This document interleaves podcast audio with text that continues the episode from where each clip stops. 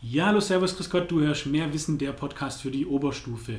Und ich habe heute einen Gast hier, der Herr Bleile, und ich freue mich ganz arg, äh, dass Sie sich die Zeit nehmen. Äh, für diejenigen, die ihn nicht kennen, schaut einfach mal aufmerksam, wenn ihr durch äh, Finningen und Schwenningen lauft oder fahrt, da seht ihr Plakaten, Plakate, Plakate hängen von den Grünen und da lacht euch eine Dame an und zwei Herren. Und einer davon ist eben der Herr Bleile. Die anderen beiden kennt, kennt ihr mit Sicherheit, äh, die Frau Baerbock und der Herr Habeck. Und eben hier, Herr Bleile, Dankeschön, dass Sie die Zeit nehmen. Ähm, ja, bevor wir gleich loslegen, ähm, wollen natürlich die Zuhörer, Zuhörerinnen wissen, wer sind Sie denn so? Was können Sie von sich erzählen?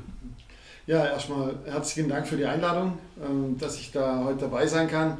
Ja, vielleicht zu mir als Person. Äh, Thomas Bleile, Name ist bekannt. Ähm, geboren in Freiburg, aufgewachsen am Bodensee, ähm, habe meine Lehre als Dreher gemacht. Also jetzt würde man sagen, Zerspannungsmechaniker, Fachrichtung Drehtechnik heißt es aktuell. Also ein bisschen äh, geschwollener Name. Aber ähm, habe nach der Ausbildung dann bei MTU in Friedrichshafen angefangen, Dieselmotorhersteller, 5000 Beschäftigte, ziemlich groß, dort auch meinen ersten Kontakt mit der Gewerkschaft gehabt. Habe mich dann äh, in der Gewerkschaft engagiert, mich weitergebildet und äh, bin dann später Betriebsrat geworden dort und habe dann auch noch Seminare für neu gewählte Betriebsräte und Jugendvertreter gegeben. Und über diese Schiene bin ich ein bisschen in Baden-Württemberg äh, bekannt geworden. Es gibt so eine Bildungs, Bildungstreff in Baden-Württemberg und da hat mich dann die IG Metall in Offenburg angesprochen, ob ich mir nicht vorstellen könnte, direkt bei der IG Metall zu arbeiten, gewerkschaftlich habe das dann mit der Familie besprochen, versteht sich, ich bin verheiratet, habe zwei Kinder, die sind jetzt 31 und 29, also auch schon ein bisschen länger aus dem Haus. Und ähm, haben gesagt, okay, lass uns das versuchen. Bin dann ein paar Jahre gependelt zwischen Offenburg und Bodensee und ähm, habe dort auch meinen ersten Kontakt mit den Grünen gehabt, interessanterweise. Die haben jemand gesucht, der äh, sich mit Leiharbeit und Zeitarbeit auskennt und ähm, über diese Schiene sind wir ins Gespräch gekommen. Ich habe dann, wir haben dann einen gemeinsamen äh, Stand gemacht auf dem Marktplatz, haben die, die Menschen informiert über dieses Thema und habe dann dort auch für, für äh, die Kommunalwahl kandidiert, allerdings noch ohne Mitglied der Grünen zu sein. Mhm. Hat nicht geklappt, war aber auch nicht so schlimm. Und ähm, 2015 bin ich dann hier gefragt worden, ob ich mir vorstellen könnte, erster Bevollmächtigter nennt sich das hier, um Geschäftsführer zu werden. Äh, ist auch ein Wahlamt, also von daher kenne ich mich mit Wahlen schon ein bisschen aus. Und ähm, bin dann 2015 hier in Villingen-Schwenningen angefangen, bin zuständig jetzt für den ganzen Schwarzwald-Barkreis plus die Stadt Rottweil, ähm, alle Themen, was Arbeitnehmerinnen und Arbeitnehmer anbetrifft. Wow, also wo ich so die Vita von Ihnen gelesen habe, muss ich ganz ehrlich sagen, man guckt so Gewerkschafter, Arbeiter, äh, erstmal super, braucht es viel mehr in der Politik, eben auch im, im Bundestag. Äh, häufig sind eben Abgeordnete, die gar nicht mehr wissen, wie es so aussieht im echten Leben, sage ich jetzt mal ganz vereinfacht dargestellt. Aber dann denkt man natürlich auf den ersten Blick, ja klar, Gewerkschaft, Arbeiter, SPD. Aber nein, Sie ja, sind bei ja. den Grünen. Äh, ja, wie kam es vielleicht dazu? Und vielleicht können Sie dabei auch ganz kurz ein bisschen sagen, was sind denn überhaupt die Grünen, für was stehen die und warum hat es Sie angesprochen quasi? Mhm. Also mich hat, also Auslöser war damals tatsächlich diese Geschichte mit der Leiharbeit, äh, wo ich dann schon gemerkt habe, hoppla, die Grünen öffnen sich auch gegenüber Gewerkschaften. Ich habe die früher immer so ein bisschen elitär gehalten, ähm, aufgrund der hohen Akademisierung dort, mhm. ja, äh, was das anbetrifft. Und ähm, da aber tatsächlich festgestellt, sie bewege sich mehr in Richtung Soziales, ja, sie bewege sich mehr, also öffne sich auch mehr diesem Thema Gewerkschafter. Und das war sozusagen der, der ja, Hauptpunkt, wo, wo es dann so äh, getroffen hat. Ähm, ganz klar kam dann durch meine Kinder das Thema Klimaschutz dazu, ja, ähm, die sich da auch äh, sehr engagieren. Dann auch hier jetzt für den ländlichen Raum auch dieses Thema nachhaltige Mobilität, ja, weil hier ist man aufs Auto im Prinzip angewiesen. Ja, ja. Das ist ein großes Problem, ähm, weil der, der öffentliche Nahverkehr einfach ja, verbesserungswürdig ist, ich sage es mal vorsichtig. So, und ähm, ein weiterer Punkt, und das überschneidet sich auch mit, mit meinem gewerkschaftlichen Thema, dieses Vereinbarkeit Familie und Beruf, ja, das auch immer mehr Thema ist. Ähm, die, die wolle jetzt nicht mehr so lange 40, 45 Stunden arbeiten, sondern das mehr wirklich Familie ein bisschen auslebe. Und äh, was ich persönlich noch wichtig finde, ist das Thema Ausbildung, also nicht nur Studium, sondern auch Ausbildung, dass beides so einen gleichwertigen Stellewert hat. Ja. Und da sehe ich, tatsächlich bei der Grünen ähm, eine ziemlich hohe Überschneidung äh, in diese Themen. Das war dann der, der ausschlaggebende Punkt. Genau. Da, da fühle ich mich aufgehoben, ähm, das Ja. passt. Wenn man jetzt so die Grünen nimmt äh, und sagt, okay, man müsste jetzt mal so auf fünf ähm, Schlagwörter reduzieren, was wären das für Sie, wo Sie sagen, dafür stehen die Grünen quasi? Ja gut, ganz klar, Klimaschutz, Mhm. ja, ähm, das Thema äh, Vielfältigkeit, ja, also ähm, Quermenschen, das Thema, ich sage es jetzt mit dem Lächeln, ja, man sieht es jetzt nicht, Drogenpolitik, ja, ist auch sowas, wo ich sage, das ähm, ist ein guter Ansatz, den die Grünen da verfolgen. Und auch dieses Thema Soziales, ja, ähm, gerade, ähm, ich will es jetzt nicht Umverteilung nennen, ja, aber eine gerechtere Verteilung ähm, des Geldes im Mhm. Land. Das sind so die, die Schwerpunkte, ja. Dankeschön. Ähm, er hat tatsächlich gelächelt, ich kann es bestätigen, ähm, äh, kommen aber nachher noch zu dem Thema auch zu sprechen. Ähm, Politik ist ja für viele wirkt es ganz weit weg, ganz arg abstrakt, vor allem für die Jugendlichen. Und da hat ähm, eine gefragt, was sagen Sie dazu, dass viele Jugendliche behaupten, die Politik würde sich nicht wirklich um sie scheren? Teilen Sie den Eindruck? Ähm, sie haben auch Kinder, Sie da vielleicht ein bisschen mitgekriegt? Oder? Ja, den Eindruck würde ich tatsächlich teilen. Ich finde es aber auch schade, Mhm. ja, ähm, dass es so ist oder dass dieser Eindruck entsteht. Ja. Das müsste eigentlich die Politik, sage ich jetzt mal, aufrütteln, ja, wachrütteln, weil genau betrachtet macht ja die Politik Gesetze für die Jugend, ja, also sprich für die Zukunft. Ja, Ja. Und deshalb müsste die viel mehr ernst nehmen und auch berücksichtigen. Ja. Also das ist tatsächlich ähm, ein Problem, wo ich glaube, dass sich die Politik eher mit sich selber manchmal beschäftigt ja, und gar nicht so richtig guckt, was passiert denn in 10 Jahren oder in 20 Jahren. Und das ist auch ein Punkt, wo die Grünen sich deutlich mehr Gedanken machen. Also, also als die anderen Parteien, die schauen Als dann mehr drauf, dass sie die, ja. Grünen ansp äh, die, die Jugend ansprechen quasi. Ja. Und, mhm, Ja. mhm. Ja. Ich denke auch, das ist ganz wichtig, irgendwie Kontakt zu der Jugend herzustellen. Ich habe das Gefühl, auch als Lehrer, wenn man dann versucht, irgendwie ähm, äh, anzufragen, wie es au- wie sieht es aus, Politiker kommen in die Schule, das sind dann so viele Hürden, das ist gar nicht so einfach. Und ich denke, gerade davon lebt es auch ein bisschen. A, natürlich, dass man die Politiker greifen kann, aber andererseits auch ein bisschen vielleicht irgendwo gucken, mit welchen Maßnahmen kann man denn das Interesse wecken bei Jugend, äh, sich politisch zu engagieren. Man muss ja nicht gleich einer Partei beitreten, aber es sind ja Kleinigkeiten. Ähm, und der Wille ist da. Man hat es bei Fridays for Future gesehen, wie die Ja, Jugend von sich ja. aus eigentlich gesagt hat, so, wir wollen jetzt hier Einfluss nehmen. Ähm, Mhm. Genau, also der, der Wille ist da, das würde ich definitiv aussagen. Was wären dann Maßnahmen, wo Sie ergreifen würden, um die Jugend mehr für Politik zu begeistern? Also wir müssen die ganz klar früher beteiligen. Ja, also Wahlrecht ab 16 wäre aus meiner Sicht Pflicht. Ja. Ähm, wenn ich mich jetzt rückwirkend betrachte mit 16, okay, das wäre vielleicht noch nicht so gut gewesen, wenn ich da hätte wählen dürfen. Ähm, wahrscheinlich, ich habe mich da auch zu wenig tatsächlich drum gekümmert, aber ich glaube, inzwischen ist die Jugend viel weiter, ja, als, als ich das damals war. Und deshalb glaube ich, ist das ein wichtiger Ansatzpunkt. Ähm, Wir müssen mehr Transparenz schaffen in den politischen Entscheidungsprozessen, ja, dass auch klar wird, warum machen die das jetzt. Mhm. Ja. Und was wir jetzt auch machen wollen als Grüne, ist dieses Thema Bürgerräte. Ich weiß nicht, ob Sie schon mal gehört haben Ja, ja. ähm, einfach Menschen in einem weiteren Prozess zu beteiligen in der Entscheidungsfindung für die Politik. Also das finde ich ein, ein starkes Signal, sowas. Ähm, und da glaube ich schon, dass wir äh, junge Menschen auch dann dafür gewinnen, aha, da geht was, ja, da bewegt sich was. Ähm, wenn ich auf mich selber gucke, ich habe mich früher gewerkschaftlich engagiert als junger Mensch und äh, wollte immer das Leben ein bisschen besser machen für die Beschäftigten. Und ich glaube auch mit, mit Einsatz von vielen kann es tatsächlich gelingen. Da bin ich fest überzeugt davon. Und vor allem dadurch wird ja auch dann irgendwo Demokratie lebendig, weil sonst hat man so das Gefühl, ja okay, ich darf alle vier Jahre wählen gehen und das war's. Und äh, Mhm. da wird tatsächlich irgendwie ja, ja, lebhaft, das Demokratie lebhaft irgendwo dann auch für ja, alle. genau. Ja. Ja. Sehr schön. Ähm, jetzt haben wir noch Fragen im Bereich Bildung. Ähm, Chancengleichheit, äh, hat hier eine geschrieben, sollte nicht nur ein zentrales Element während der Schulzeit sein, sondern eigentlich den ganzen Bildungsweg begleiten. Also hier zum Beispiel im Studium. Wie kann man das hinkriegen, dass äh, Studenten, Studentinnen ähm, bezahlbaren Wohnraum haben und vielleicht auch gerade ähm, die BAföG-Geschichte sagen, okay, kriegt, ähm, jeder kriegt soll einen Kredit kriegen, der einen braucht und ähm, ja, wie stehen Sie dazu? Mhm. Also bezahlbarer Wohnraum ist ja ein grundsätzliches Thema. Ja, also da, Ja. Das betrifft nicht nur die, die Studierenden, sondern tatsächlich äh, einen großen Teil der Bevölkerung. Da brauchen wir äh, ganz klar äh, mehr Bauen, mehr sozialer Wohnraum. Wir müssen, wir müssen das, ähm, die Zuschüsse, die fließen, auch ähm, abhängig machen von dem, was nachher damit passiert. Ja? Also gerade, dass das alles günstiger wird. Was jetzt das Studium und Ausbildung betrifft, ähm, wollen wir das, das BAföG ummodeln, ja? also auf eigene Füße stellen, im Sinne von, dass es sowas wie eine Grundsicherung gibt mhm. für, für Ausbildung, aber auch für Studierende, plus so einen Zuschuss für den Lebensunterhalt. Ja? Also wo man dann möglicherweise solche Sachen mit Wohnraum schon mal ein bisschen abfedern kann.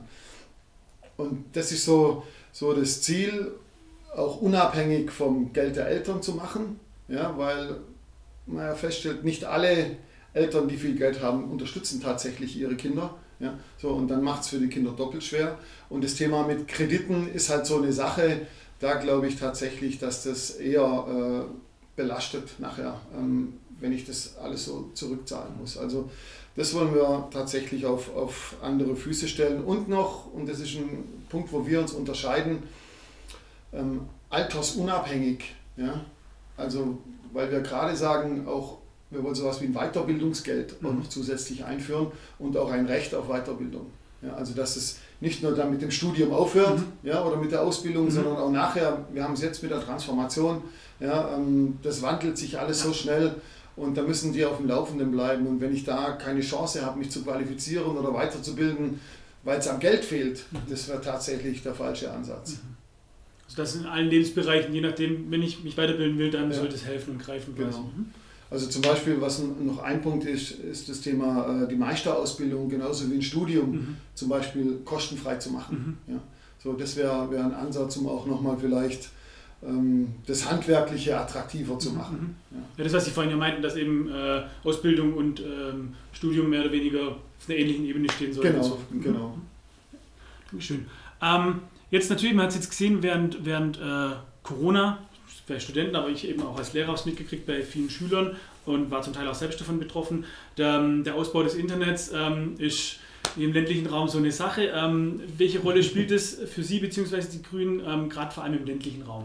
Ausbau des Internets? Das ist ähm, A und O aus meiner Sicht. Ja, also gerade auch im ländlichen Raum. Ja, also man hat es jetzt gesehen äh, während der Pandemie, ähm, also auch hier jetzt in der Industrie. Ja, früher ging es nie, dass man Homeoffice macht. Ja, da hat sich der Arbeitgeber gewehrt. Mhm. Wer weiß, ob die wirklich arbeiten zu Hause. Ja.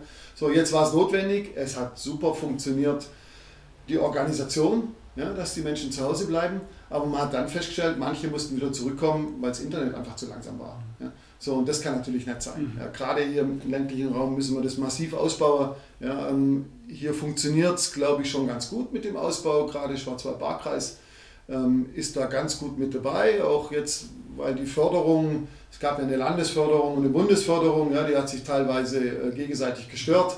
Ja, das ist jetzt alles ähm, einigermaßen einheitlich, äh, dass man damit auch was anfangen kann. Aber das allein reicht ja noch nicht, sondern wir müssen auch die Schule anschließen, die brauchen das Equipment dafür. Ja, ähm, ich hatte jetzt mit in Donaueschingen mit dem Berufsschullehrer gesprochen, der hat gesagt, ja, alles schön und gut, wir haben uns auch darum gekümmert. Ähm, die Dinger funktionieren auch, ja, aber wir, wir haben gar keinen Menschen, die das in unsere Netzwerke einbinden. Ja. Ähm, Im Prinzip bräuchte es so einen digitalen Hausmeister, ja, ja. Ähm, der, der sich tatsächlich um die Einbindung ins Netzwerk kümmert, der die Updates macht, das Zeug am Laufen hält. Das kann man eigentlich den, den Lehrern, muss man schon sagen, oh, Hut ab, ja, die wo das noch so nebenher machen. Eben genau, man muss A Glück haben, dass man jemanden in der Schule hat, der das kann und Auch B, das noch, ja, genau. fast sogar behaupten, es ist sogar teurer, einen Lehrer dann da Stunden dafür zu geben, statt zu sagen, mhm. nee, ich hole gleich jemanden, der das dann ja. richtig kann und ja, äh, ja definitiv, da ist Luft nach oben. Würden Sie da auch sagen, da wurde die letzten Jahre ähm, viel verschlafen, wenn man das auch europäisch vergleicht. Da sind wir ja schon ziemlich weit. Also das wurde vernachlässigt, so mhm. will ich es mal sagen. Ja, verschlafen weiß ich nicht, man hat es schon im Kopf gehabt. Digitalisierung ist wichtig, also auch gerade Industrie 4.0 war ja immer so ein Schlagwort, ja. Und hat sich dann da auf die Industrie fokussiert. Mhm. Ja, und da glaube ich, ist, ist äh, die schulische Digitalisierung etwas hinter runtergefallen. Und das hat man jetzt tatsächlich in Corona massiv gemerkt. Ja, und da müssen wir wirklich aufholen. Mhm. Dankeschön. Äh, ja, bleiben wir gerade bei Corona. Ähm, welche Lehren haben Sie da in Bezug auf Schule, Studium ähm, ja, aus Corona gezogen? Sie und Ihre Partei, was würden Sie vielleicht anders machen, wenn Sie jetzt in der Regierung wären und es vielleicht mhm. äh, nochmal eine Welle käme oder keine Ahnung? Also ich glaube, ähm, ich bin ja jetzt noch nicht in der Politik. Ja, ja. Ich, ich fange jetzt gerade an, aber mein Eindruck ist, dass man das äh, total unterschätzt hat. Ja, also gerade was es für, für die Schülerinnen und Schüler für Auswirkungen hat ähm, mit diesem Lockdown, mit diesem Zuhausebleiben, weil es doch auch sehr von, von Personen abhängig ist, gerade bei den Lehrkräften. Ja, wie viel mache ich, wie viel kann ich selber vielleicht auch machen und ähm, wie muss ich unterstützen. Und das ist, glaube ich, äh, schwer, schwer im, im Hintertreffen gewesen. Hinzu kommt, das habe ich vorhin schon mal erwähnt, dieses Thema Transparenz bei der Entscheidungsfindung. Warum macht man was, wie? Ja, dass das auch hinderlich war in, in der Akzeptanz nachher bei den Maßnahmen. Ähm, das muss man auf jeden Fall ähm, auch besser machen, glaube ich. Ja. Dankeschön.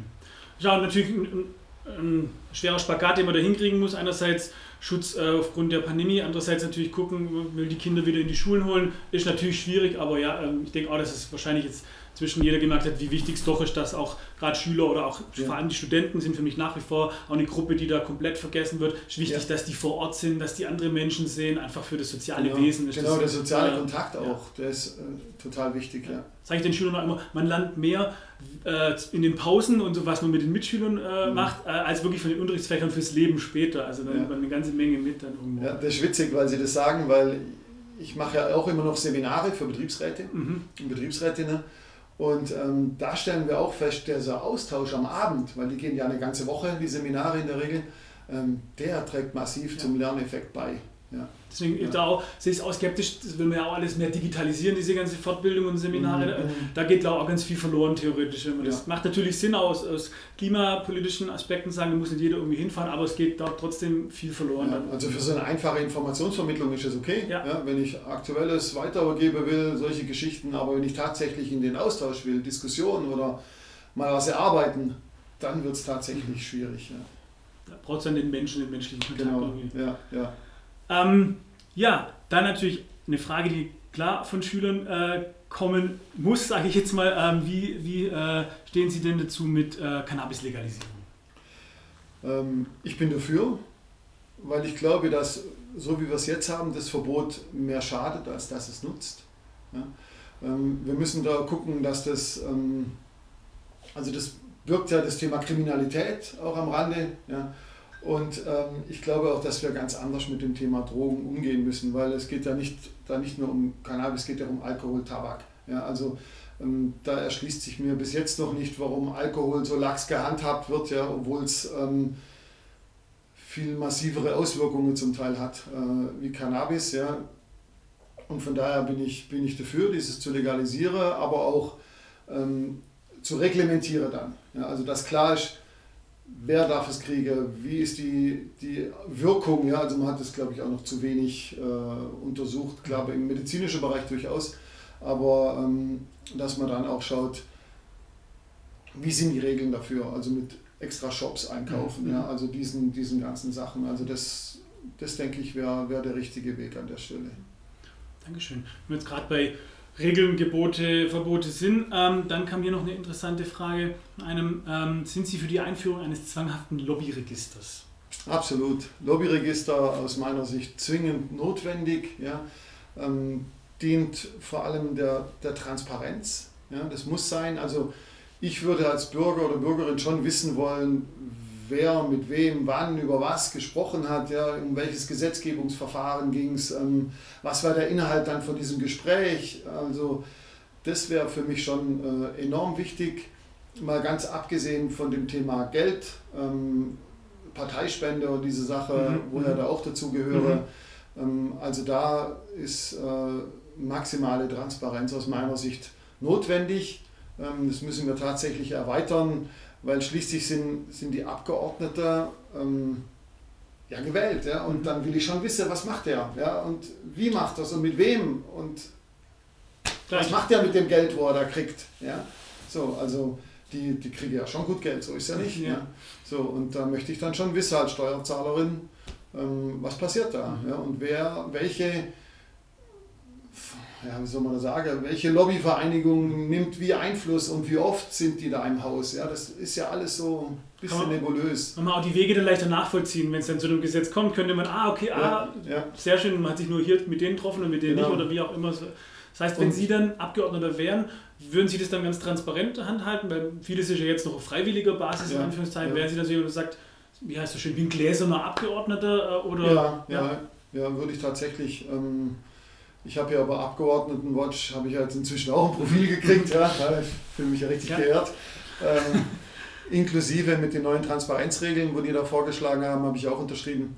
Ähm, also da bin ich auf jeden Fall dabei. Ja. Und das halte ich auch für wichtig, äh, um auch die Akzeptanz wieder äh, herzustellen. Ja. Oft wird ja gesagt, ah, die Politiker, die machen, was sie wollen. Ja, da, nee. Also ja, zum Teil schon, ja, aber ja. Ähm, wenn ich das nachverfolgen kann, warum das jemand macht ja, und wie das zustande gekommen ist, ähm, jetzt sind ja die Lobbyverbände durchaus auch Experte. Das ist ja nicht so, dass die ähm, nur ihre eigene persönliche Interesse verfolgen. Ja? So, und von daher kann es durchaus mal sinnvoll sein, äh, wenn die an einem Gesetz mitarbeiten, ja, weil sie das kennen. Aber dann möchte ich als Bürgerin das wissen. Ja, so.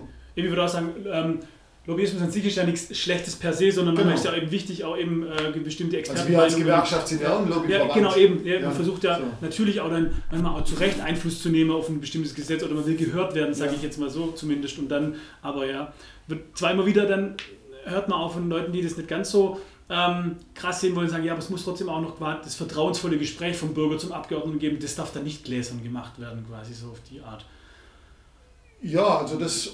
Wäre das dann eine Kröte, die sie schlucken würden, sagen, ja, ich ja, halt, lieber bin ich offen und dann ist so, oder? Ähm ja, die Kröte würde ich schlucken, also klar, ich, ich treffe mich möglicher, also wenn es bei mir jetzt reichen würde, ja, wäre ich natürlich auch den einen oder anderen Tag mal hier im Büro mhm. ja, und würde mhm. mit meiner ehemaligen Kollegin und Kollegen reden. Ja. So, und ähm, da ist dann die Frage, okay, muss ich das jetzt auch? Mhm, mhm, Weil es geht auch um Politik, mhm. zwangsläufig, aber ist es dann schon ein Lobbygespräch? Das ist, da ist die Grenze manchmal ein bisschen schwierig. Ja? Also von daher, da wäre ich dann auch dabei. Ja? Wenn so private, das Vertrauensverhältnis, das ist ja schon okay. okay.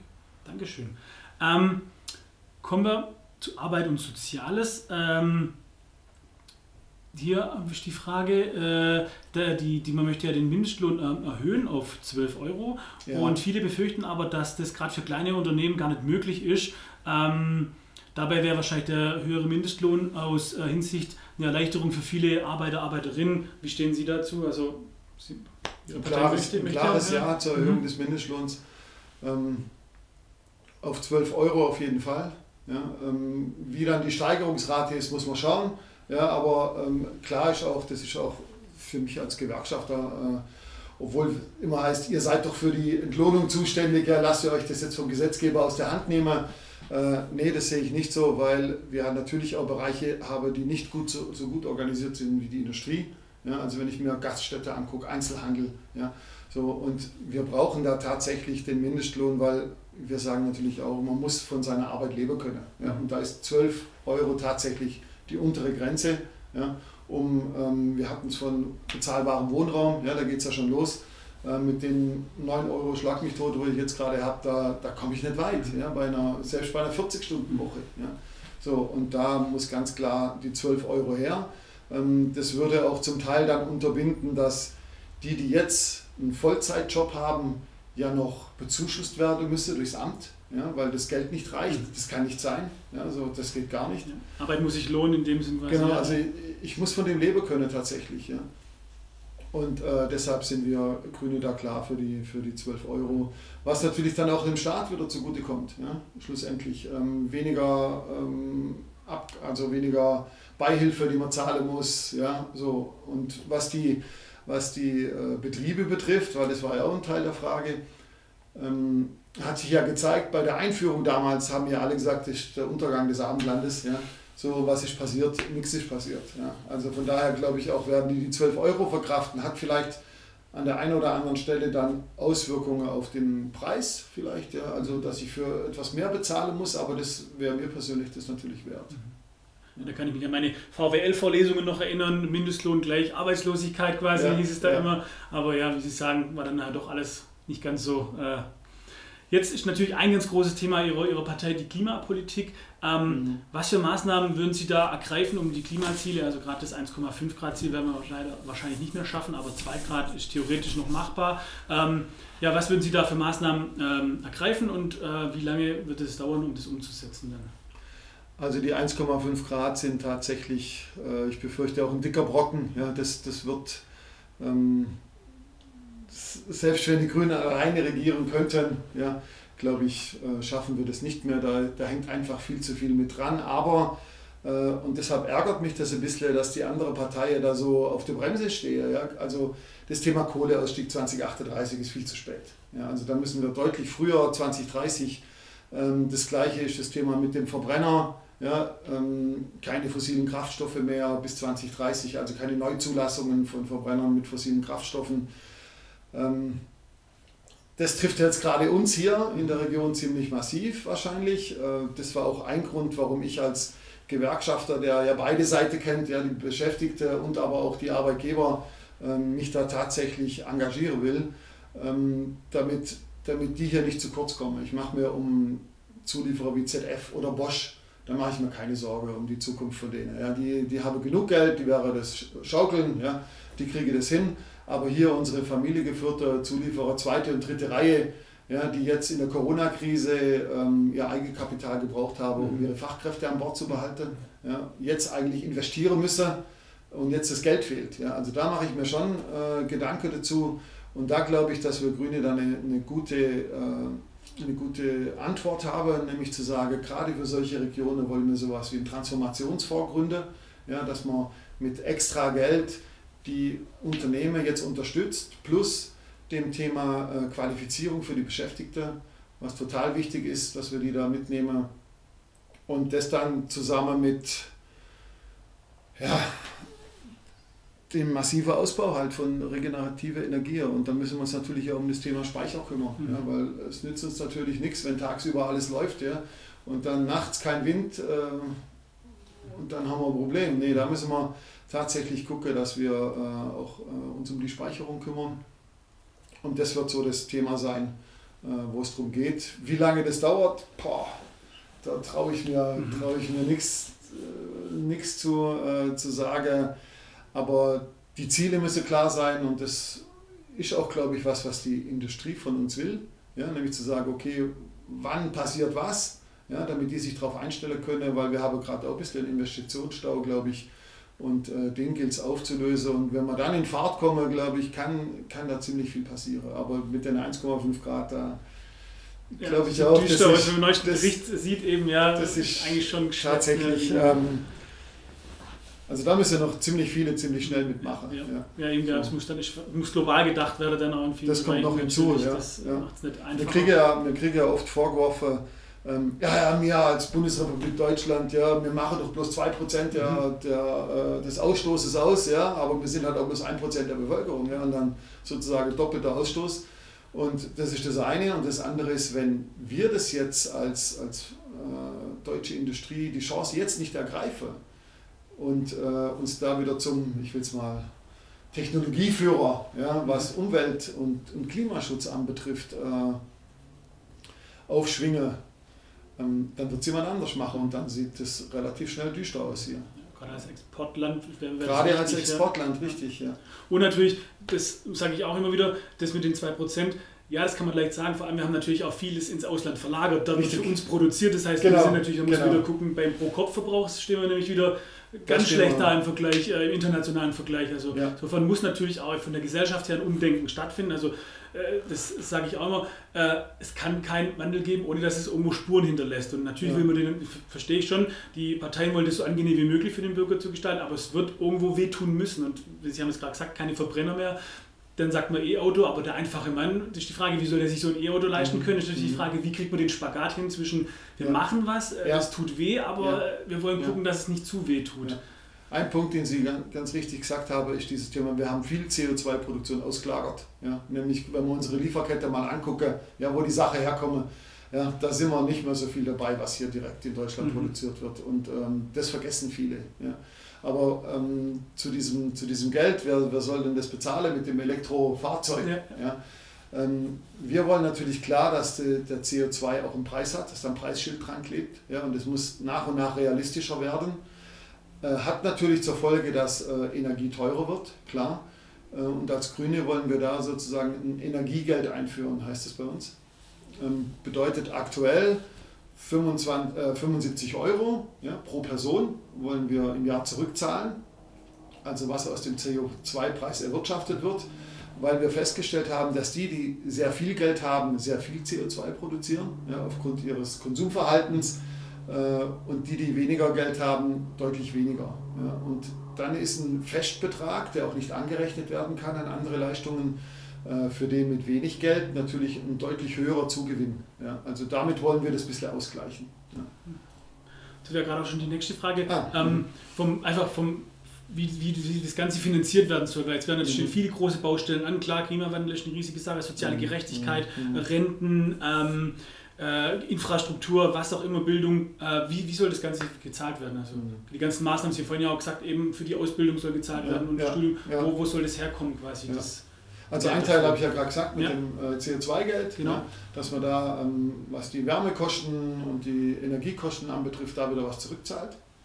Ähm, das zweite wird sein, dass wir einen neuen Spitzensteuersatz einführen wollen. Ja, also für Einkommen über 100.000 Euro, bei Paaren 200.000 Euro äh, mit 45 Prozent und dann über 250.000 Euro bzw. 500.000 Euro dann 48 Prozent. Ja. Also das wird einen überschaubaren Kreis betreffen. Mhm. Ja.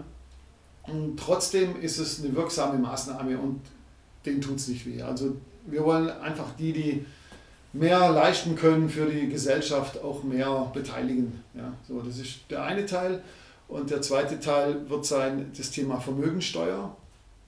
Ähm, ab 2 Millionen Euro 1% pro Jahr. Mhm. Ja, also das ist auch in Sphären, wo jetzt tatsächlich ähm, nicht jeder gerade so hinkommt, ja, nicht jede und Privatvermögen oder Firmenvermögen oder, oder ist das egal? Also das, wird, das wird noch äh, die spannende Frage werden, weil ähm, es gibt ja schon im Prinzip eine Vermögenssteuer, ja, mhm. aber die ist ja die verfassungskonform hinzukriegen, ist halt so eine Sache, weil wie, wie besteuere ich jetzt ein Firmengebäude mhm. ja, ähm, oder wie messe ich den Wert? Ja, ist es jetzt in einem Mischgebiet oder ist es im Industriegebiet? Ähm, ist dann das Grundstück mehr wert oder das Haus. Ja? Also das sind so Sachen, da müssen wir uns tatsächlich noch Gedanken dazu machen.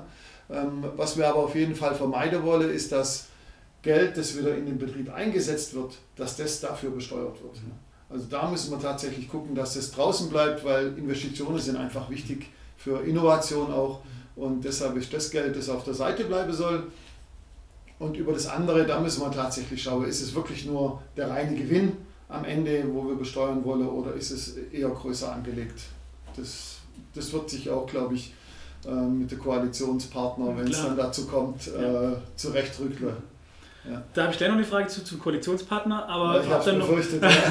klar, die wird, muss natürlich kommen, weil es gerade zu spannend, aber ich tatsächlich, man kann es ja echt nicht ja, sagen, stand jetzt. Ähm, aber zum anderen Punkt noch, viele sagen immer, ja, wenn man da, wenn man an das Vermögen rangeht, quasi, also wenn man eben die oberen paar wenige äh, nicht, nicht schröpfen, aber da rangehen will, dann gibt es eine Kapitalflucht, dann gehen, ziehen die sich zurück. Sehen Sie die, die Gefahr wirklich oder ist das eher so ein Gespenst, das man gar davor. Äh also ich glaube tatsächlich, dass es eher ein Gespenst ist, ja weil ich sage jetzt mal ein Prozent.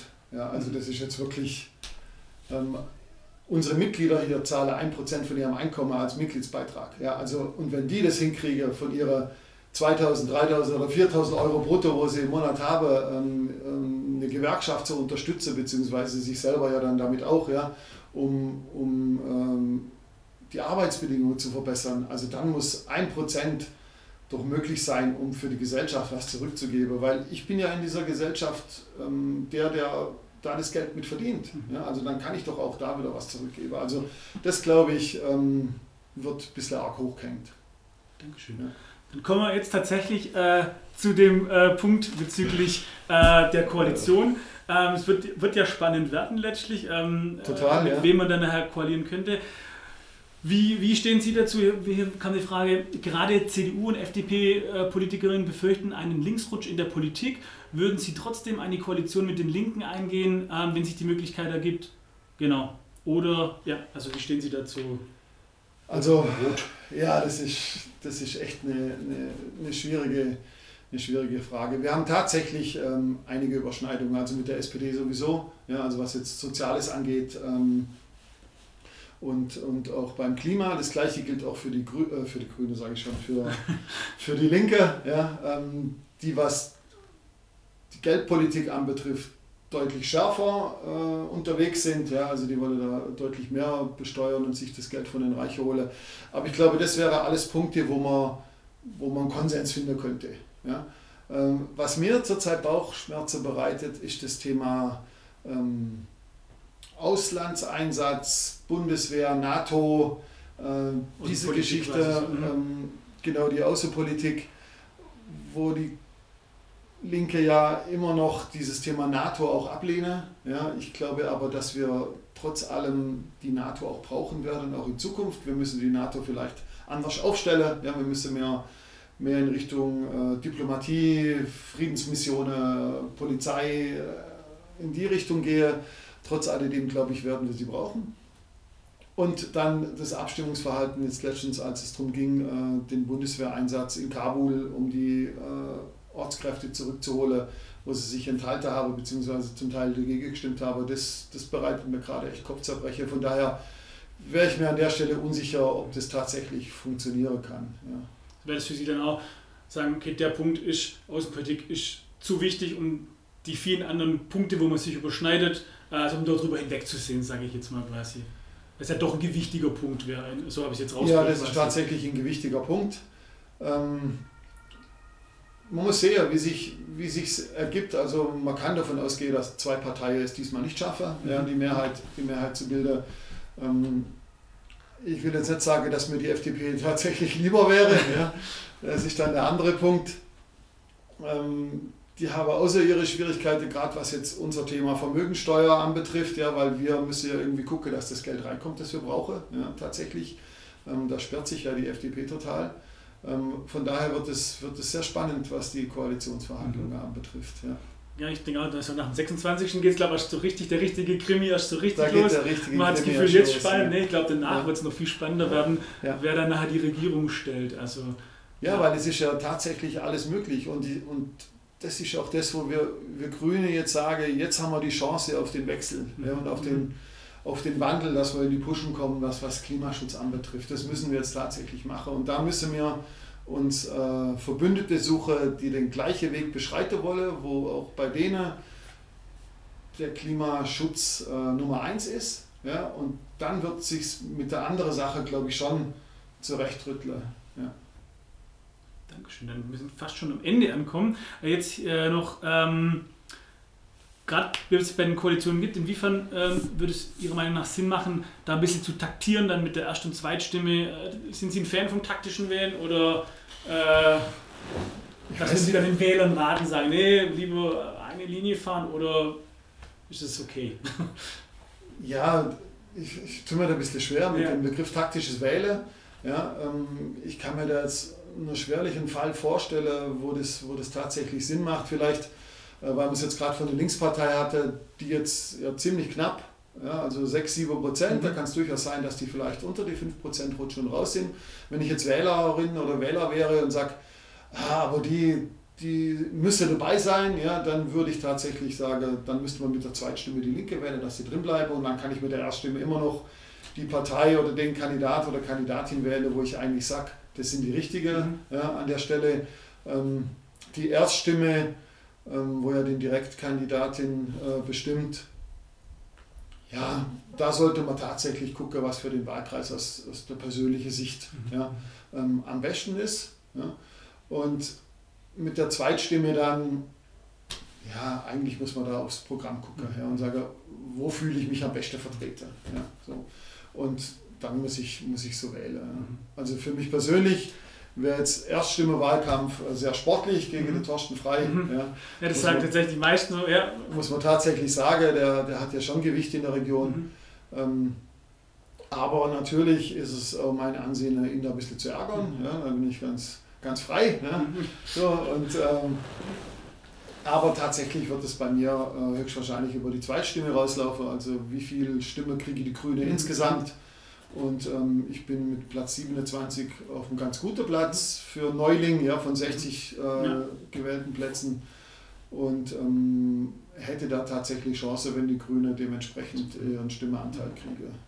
Ja. Das ist, das ist auch interessant jetzt gerade für euch da. Ähm, da gibt es ein paar Folgen, die ich auch dazu gemacht habe, was es mit der ersten und zweiten Stimme auf sich hat, weil manchmal kann es tatsächlich taktisch, in Anführungszeichen, tatsächlich klug sein zu sagen, ich will den Kandidaten, aber es ist vielleicht klüger, ähm, ihn auch mit der Zweitstimme zu wählen oder sie, mhm. weil eben vom Listenplatz her die Wahrscheinlichkeit dann steigt, ähm, dass er oder sie dann, äh, dann ja. doch im Bundestag ist. Also genau, genau. genau. Das, ist ein, das, ist genau das, was manche nicht so genau wissen. Das Wahlsystem mhm. äh, will ja, versucht ja verschiedene Systeme irgendwie zu kombinieren, aber für den manchen ist dann doch nicht so äh, nachvollziehbar, was jetzt genau, ähm, würde, wie das genau abläuft. Ähm, ja, jetzt hier mit, mit, äh, mit der Folge solltet ihr die Möglichkeit haben, einen Kandidaten besser kennenzulernen, einfach zu wissen, okay, was ist das für ein Mensch, ähm, gebe ich dem meine Stimme, vielleicht nicht automatisch der Partei, sondern eher vielleicht dem Menschen. Ähm, Herr Bleile hat es gerade gesagt, über die Parteien findet ihr genug Informationen im, ich sage immer, in diesem Internet, da könnt ihr recherchieren und dann findet ihr eine Menge drüber. Ähm, ich habe noch eine Frage zum Schluss. Ähm, oder halt, Entschuldigung, zwei sehe ich gerade noch. Wir gehen jetzt einfach mal vom Best Case aus und Sie werden tatsächlich Bundestagsabgeordneter. Mhm. Was wird es für Sie persönlich für Veränderungen äh, bringen? Gerade auch im Hinblick, Sie haben Familie, klar, die Kinder sind schon größer, aber ja, ähm, ja wie, wie, wie sehen Sie das, was da auf sich zukommt und würden Sie sagen, das ist wahrscheinlich dennoch wert, so diese Pendelei zwischen Berlin mhm. und hier? Also, Best Case wäre wär tatsächlich. Ähm äh, das Mandat zu kriegen, ja, sei es über Liste oder Direktmandat, wäre wär jetzt erstmal äh, unerheblich. Ähm, ob sich das lohnt, werde ich sehen. Ja, inwieweit, also ich bin es gewohnt jetzt als Gewerkschafter, wenn ich mit der Arbeitgeber und unsere Beschäftigte, wenn wir da verhandeln, ja, dass es relativ zügig geht, ja, dass man dann am Ende gleich Ergebnisse hat, auch wenn es mal zwei, drei Monate dauert, aber man sieht dann auch gleich nachher die Umsetzung. Ja, also das hoffe ich ähm, vielleicht da auch ein bisschen mit anschieben zu können. Ähm, gelohnt hat sich für mich tatsächlich jetzt schon. Ja, also der Wahlkampf, ähm, die Wochenmärkte, die Besuche bei Institutionen, äh, in Unternehmen, die Gespräche mit den Bürgerinnen, das hat meinen Horizont nochmal brutal erweitert. Ja.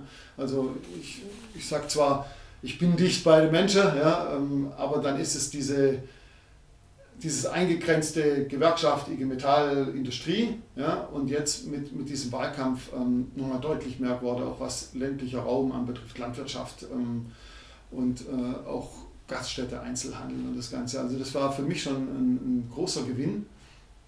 Und ähm, verändern wird sich tatsächlich, dass ich wieder pendeln muss. Ja, jetzt wohne ich 800 Meter vom Büro weg, das ist natürlich klasse. Ja. Äh, kann immer zu Fuß gehen. Aber ähm, ich denke schon, dass, dass sich das lohnt, sich einzusetzen. Ja? Und auch nochmal versucht, neue, neue Wind reinzubringen, nochmal eine andere Perspektive auch mit reinzubringen. Ja? Also das, glaube ich, wird sich auf jeden Fall, wird sich auf jeden Fall lohnen. Dankeschön. Und dann zum Schluss jetzt noch, als Erstwähler setzt man sich vielleicht das erste Mal so richtig ähm, mit den Kandidatinnen aus dem Landkreis äh, für den Bundestag auseinander. Warum sollte man sie jetzt gerade als Erstwähler wählen? Hm. Also ich bin ja neu im Politikbetrieb, ja, ähm, ganz frisch, bin auch erst seit zwei Jahren Mitglied bei der Grünen. Ja, das hat sich auch relativ spät erst ergeben. Und ich glaube, aufgrund von meiner beruflichen Position und Situation, wo ich habe und auch von meinem Werdegang, ja, als jetzt Nicht-Akademiker, ja, als, als gelernter Dreher, ähm, mit vielleicht mal einem pragmatischen Blick auf die ganzen Dinge, wäre es durchaus, ähm, ich glaube, auch in der Politik ganz, ganz hilfreich, mal so, so Menschen wie mich da dabei zu haben. Ja. auf jeden Fall werden Sie, können Sie den Minderheiten dann im Bundestag, so eine Handvoll Nicht-Akademiker, die da ja. vertreten sind, das ist echt ja. erschrecklich. Ich habe die Zahlen mal gesehen. Ähm, das sind 17 Prozent oder sowas. Ähm, genau. Vielen, vielen Dank für das wirklich tolle, interessante Interview. Ähm, ich hoffe, Ihr habt eine Bleile ein bisschen kennenlernen können. Hört euch das Interview an, auch gerne nochmal und nochmal und versucht euch dann eine Meinung zu bilden, wem ihr dann eure Stimme bei der Bundestagswahl geben wollt. Wichtig ist vor allem, dass ihr wählen geht und ähm, dazu muss man nicht alles wissen. Ihr müsst einfach nur mehr wissen und genau darum geht es in dem Podcast. Ähm, deswegen an der Stelle Dankeschön ähm, und denkt immer dran, egal wie man es dreht, es bleibt Qualität.